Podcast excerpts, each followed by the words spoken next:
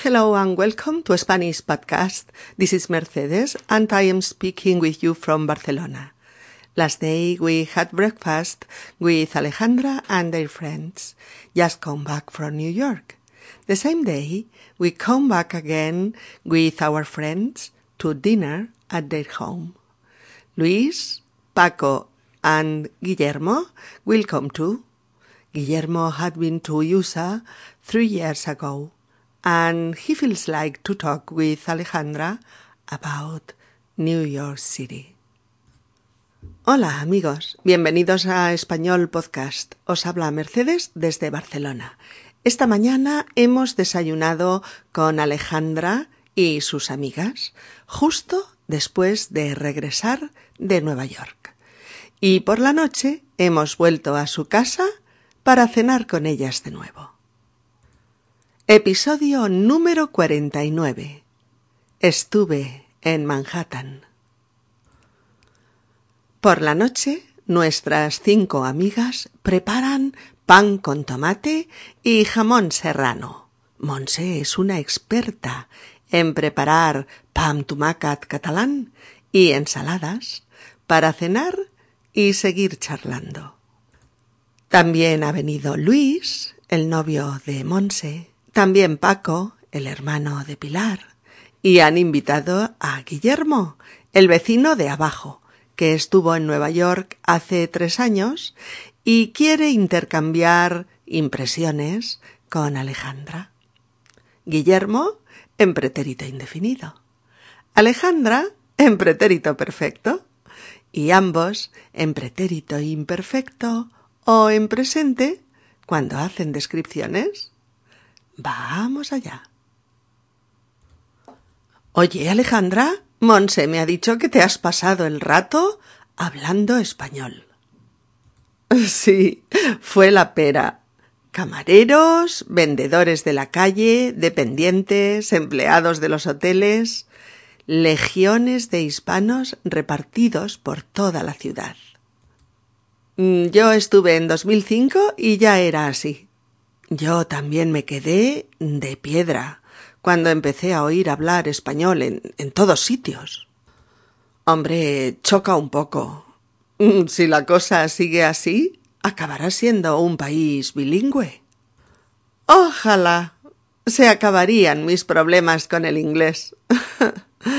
Oye, eh, cambiando de tema, ¿es tan especial como se ve en el cine? Hombre, en mi caso, la primera visión que tuve del puente de Brooklyn no pude evitar pensar en las pelis de Woody Allen. A mí me ha pasado algo parecido. La primera vez que miras el Empire State, lo asocias con King Kong. Cuando subes, recuerdas cuando Harry encontró a Sally. Los muelles del puerto te recuerdan las pandillas de Scorsese. Y asocias Chinatown con Manhattan Sur y Mickey Rourke. Y así sucesivamente. Sí, hace poco he leído que hacen un tour que recorre los escenarios más famosos de las películas míticas. Ah, sí, qué interesante. Mm, ese tour me gustaría. Cuando yo fui, había tours para todos los gustos. Que si el tour de las películas, que si el de los distritos, que si el de las misas de gospel, que si el diurno, que si el nocturno, eh, que si el gastronómico, en fin, si pagas, te llevan donde quieras. En estos momentos, el tour de moda es recorrer las tiendas donde se compran los vestidos, los zapatos y los bolsos, las chicas de sexo en Nueva York. Alojarse en el mismo hotel, ir a los mismos restaurantes, a los mismos locales de copas. una pasada. Y una pijada. El tour sexo en Nueva York vale quince mil euros. Por no hablar de los zapatos que se compra a la prota que valen un pastón. ¿Y qué tal la famosa noche de Manhattan? A nosotros hemos salido dos noches Y, y, muy bien, mucha marcha. Las otras noches nos acostábamos con las gallinas. Si no, se nos pegaban las sábanas por la mañana. Mm, yo casi salí cada noche. bueno, es que fuimos cuatro amigos de viaje de fin de carrera y, claro, cada noche nos daban las tantas. Ya veo que ese no es el Manhattan de Pedro Navaja, sino el de Woody Allen. Mm, bueno, es que hemos ido a sitios muy conocidos, céntricos, iluminados, con mucha gente, cerca del hotel. Supongo que si vas por sitios desconocidos o solitarios, mm, te puedes llevar un susto. Eso te pasa en cualquier ciudad que no conozcas bien, pero Nueva York es de las ciudades más seguras de Estados Unidos, a diferencia de Detroit, que dicen que es la más peligrosa. ¿Ves? Dices Detroit y pienso en Eminem, ocho millas. Rodada en Detroit. Mm, ni idea de esta peli. Ni yo. Ah, yo tampoco la he visto. Bueno, propongo otra cena, pero en casa de Guillermo. Y solo para hablar de cine. Bien.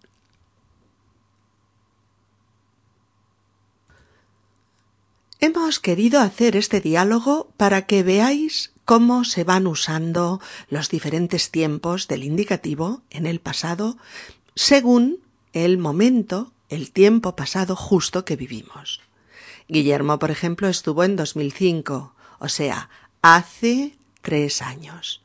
Por lo tanto, hizo el viaje en el pasado y aquel viaje se acabó. Alejandra acaba de regresar y recordaréis que en el episodio de New York, New York, explicábamos todas las razones por las que ese viaje se conectaba con el presente. Por lo tanto, ella lo hace en pretérito perfecto. Y ambos amigos usan presente o imperfecto en las descripciones. Todos están cenando en casa de nuestras cinco amigas. Luis ya ha hablado con Monse hoy mismo y por eso dice Monse me ha dicho me lo ha dicho hoy porque tú, Alejandra, se lo has explicado esta mañana durante el desayuno. Recordáis, ¿verdad?, que estamos hablando del desayuno y de la cena del mismo día. Monse me ha dicho que te has pasado el rato. Monse me ha dicho que te has pasado el rato. ¿Veis? Que te has pasado el rato porque me refiero a tu reciente viaje del que acabas de regresar, sino diría que te pasaste el rato. Pero no, hablamos de hechos recientes, conectados con ahora. Por lo tanto, que te has pasado el rato, es decir, que has estado todo el tiempo hablando español. Que te has pasado el rato hablando español. Gerundio. Sí, señor. Acción durativa. ¿Qué dura? Para explicar en qué has pasado el rato constantemente, en qué has estado empleando tu tiempo. Pasar el rato más el gerundio son pues pues son como novios, se quieren Son infinidad de frases en español las que emplean esta construcción para hablar de lo que has estado haciendo durante un tiempo continuado. Para hablar de lo que has estado haciendo durante un tiempo continuado. Aquí era ¿Te has pasado el rato hablando español? te has pasado el rato hablando español, pero hay muchos ejemplos, solo unos poquitos para que generalicéis su uso. Hemos pasado la noche bailando en la disco. O nos hemos pasado toda la tarde charlando. O hemos pasado el rato mirando vídeos en la tele. O hemos pasado la mañana tomando el sol en la playa, etc. Recordad, pasar el rato más gerundio es una estructura muy común y muy usada. Alejandra dice que sí, que fue la pera. Expresión que usamos para decir que algo es exagerado o sorprendente. Si decimos Luis es la pera, se va al Nepal él solo tres meses. O el viaje fue la pera, nos pasó de todo, ya te contaré. Y Alejandra explica que los camareros de los bares, los vendedores de los puestos callejeros, los dependientes de las tiendas, los empleados de los hoteles, es decir, muchas de las personas con las que ha tenido que hablar formaban legiones de hispanos. Decimos esto cuando queremos decir muchos legiones de hispanos, es decir, muchos hispanos, un gran número de ellos en toda la ciudad. Guillermo dice que a él ya le pasó cuando estuvo en Nueva York en 2005 y que se quedó de piedra. se quedó enormemente sorprendido, atónito, al oír español de forma habitual en Nueva York. Fijaos, se dice quedarse de piedra o dejar a alguien de piedra. Paco dice que oír que se habla tanto español allá choca un poco. Choca. C-H-O-C-A. Choca. Chocar es extrañar, resultar sorprendente o, o incluso un poco increíble.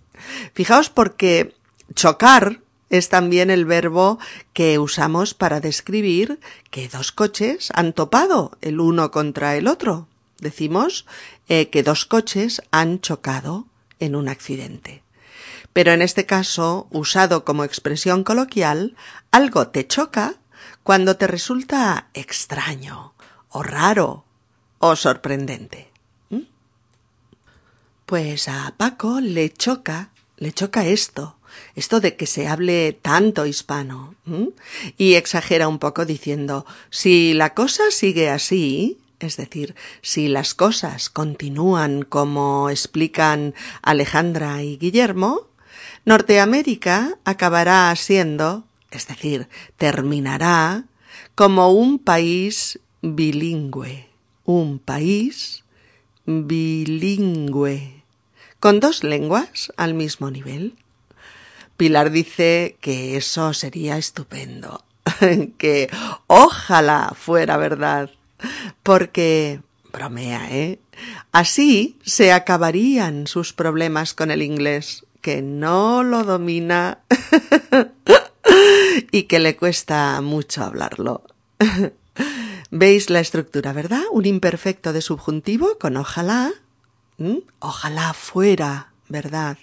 Más un condicional como consecuencia. Es ojalá fuera un país bilingüe. ¿Se acabarían mis problemas con el inglés? O bien otros ejemplos como ojalá viniera. Mm, yo estaría feliz. O bien ojalá me tocara la loto. Viajaría por todo el mundo. O ojalá hablase cinco idiomas. Mm, encontraría un buen trabajo. O también, ojalá encontrase un buen trabajo. Mm, viviría mucho mejor que ahora, etc. Pilar quiere cambiar de tema. Cuando se está hablando de algo en una conversación y se quiere cambiar educadamente, se dice mucho esta expresión. Oye, eh, cambiando de tema, como diciendo mm, voy a hablarte de algo que me interesa mucho y no quiero que se me olvide. Recordad, ¿eh? Cambiando de tema o perdona, cambiando de tema, ¿has podido hablar con el jefe? Pilar pregunta si la ciudad es tan especial como se ve en el cine. Tan especial como estructura comparativa básica, típica, ¿verdad que sí? Tan especial como se ve en el cine. Tan especial como se ve en el cine, tan bonita como la vemos en las películas, tan peligrosa como dicen que es, tan seductora como hemos leído en las novelas negras, etc. Y Guillermo dice que por supuesto, que él, la primera vez que miró hacia el puente de Brooklyn, no pudo evitar pensar en las pelis, pelis, películas, de forma abreviada, ¿eh? No pudo pensar, perdón, no pudo evitar pensar en las pelis de Woody Allen. Y Alejandra, cambiando el tiempo del verbo de un saltito, dice que a ella le ha pasado algo parecido, que ha vivido algo similar y describe en presente porque le puede pasar a todo el mundo que la primera vez que miras al Empire State lo asocias, lo ligas, lo unes con King Kong. Cuando subes, recuerdas la película cuando Harry encontró a Sally. Los muelles de Manhattan te recuerdan las pandillas de Scorsese. O Chinatown lo asocias a la película Manhattan Sur y a su protagonista, Mickey Rourke. Y así sucesivamente. O sea, así todo el tiempo. Ves algo y lo asocias a una película, con un personaje, con un director de cine. ¿Mm? Monse dice que hace poco ha leído que en Nueva York se hace un tour que recorre los escenarios más famosos de las películas míticas, es decir, los ambientes más famosos de filmes legendarios. Y Guillermo le dice que si llevas dinero y pagas, cualquier tour es posible. Dice, puedes hacer cualquier recorrido turístico, el de día, el de noche, el de las misas gospel, el de las llamadas misas negras de Estados Unidos, el gastronómico. Si pagas, te llevan donde quieras. Alejandra dice que el tour de moda, es decir, el recorrido turístico más actual y más pedido, es recorrer las tiendas, restaurantes, bares, espacios, etcétera, por los que se mueven las protagonistas de la famosa serie televisiva Sexo en Nueva York. Parece ser que muchas mujeres se vuelven locas por comprarse los zapatos Manolos Blahnik, los que lleva Carrie, o desplazarse en limusina al Hotel Plala Sacini y alojarse en él o comer en el restaurante Baltasar, o comprar en la tienda de Patricia Field, la diseñadora de la serie, o visitar la joyería Tiffans, donde Charlotte compra joyas, o visitar las galerías de arte que les gustan, o llegar hasta Madison Square para visitar el sex shop más famoso del Soho y en el que compras a manza. Alejandra dice que es una pasada, que es un flipe, que es exótico y chocante. Ser una pasada puede tener sentido positivo y negativo, pero siempre tiene que ver con lo inesperado, con algo grande y especial. Monse salta, interviene de pronto diciendo que también es una pijada. una pijada que el tour vale 15.000 euros. ¡Buf! Y que solamente los zapatos de la prota, se dice la prota por la protagonista, Cardi, que solamente esos zapatos valen un pastón, o sea, un montón de pasta, de dinero. Una pijada, P-I-J-A-D-A, una pijada puede ser lo que hace un pijo, y un pijo es un tipo con dinero, que le gusta la vida caprichosa, le gusta comprar marcas, que puede hablar de forma muy afectada y que puede ser muy frívolo. Cuando Luisa pregunta por la famosa noche de Manhattan, Alejandra le dice que muy bien, que había mucha marcha, mucha juerga, buen ambiente, ¿eh? Diversión, fiesta. Eso es la marcha. M-A-R-C-H-A.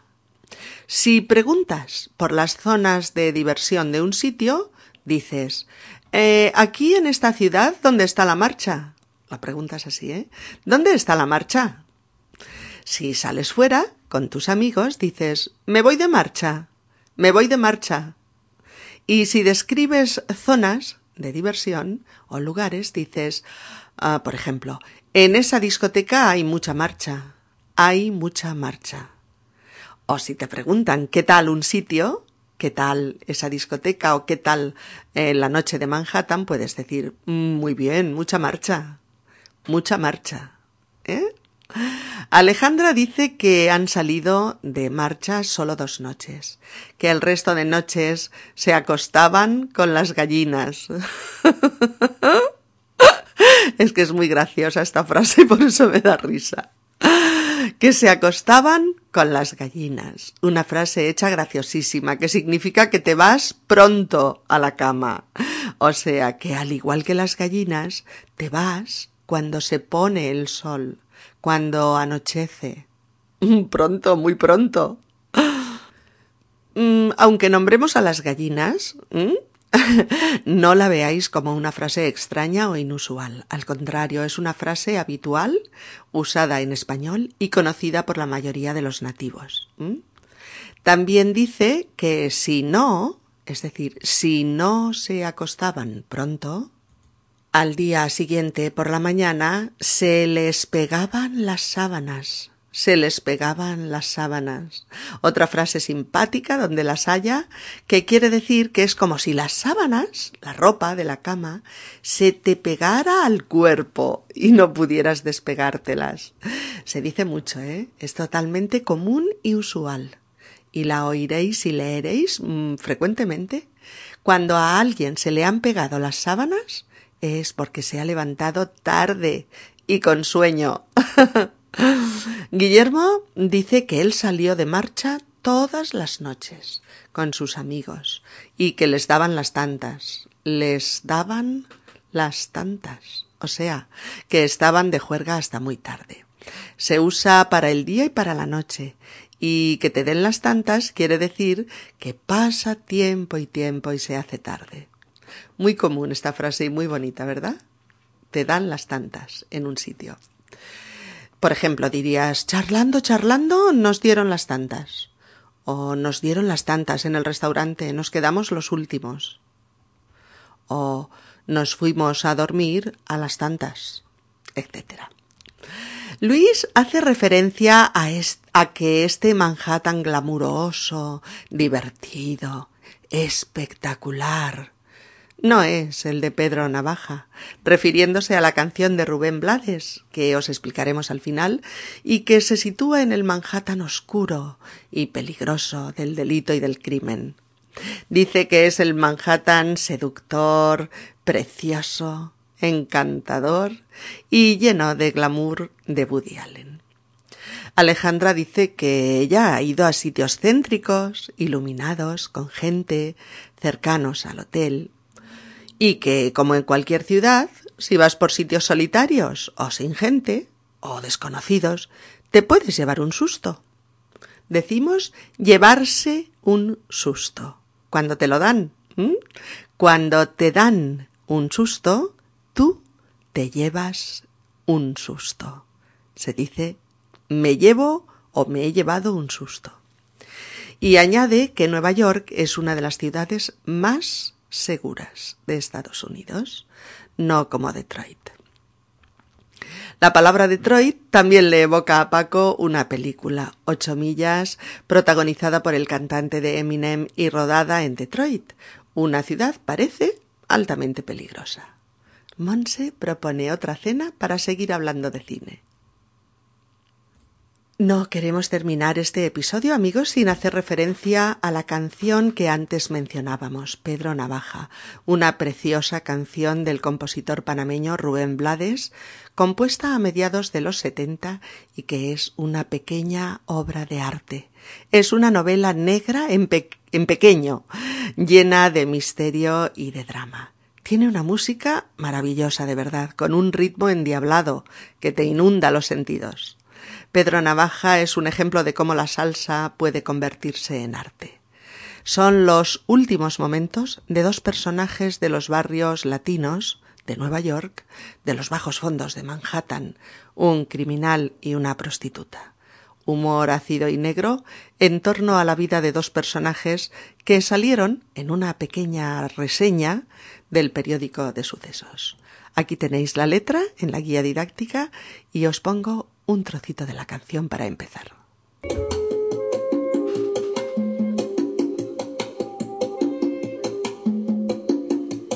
Por la esquina del viejo barrio lo vi pasar con el tumbao que tienen los guapos al caminar. Las manos siempre en los bolsillos de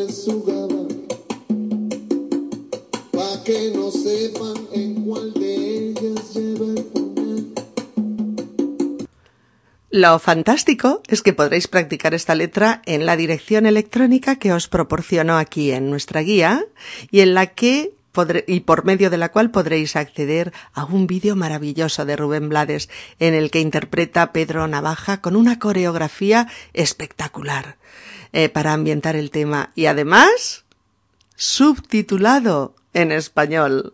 Un vídeo para el disfrute.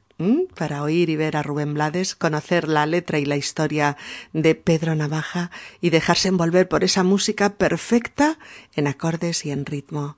Y además poder ir leyendo la letra en español. Bueno, estaréis de acuerdo conmigo en que son pequeños lujillos que son un gozo. Un trocito mm, más para deciros adiós.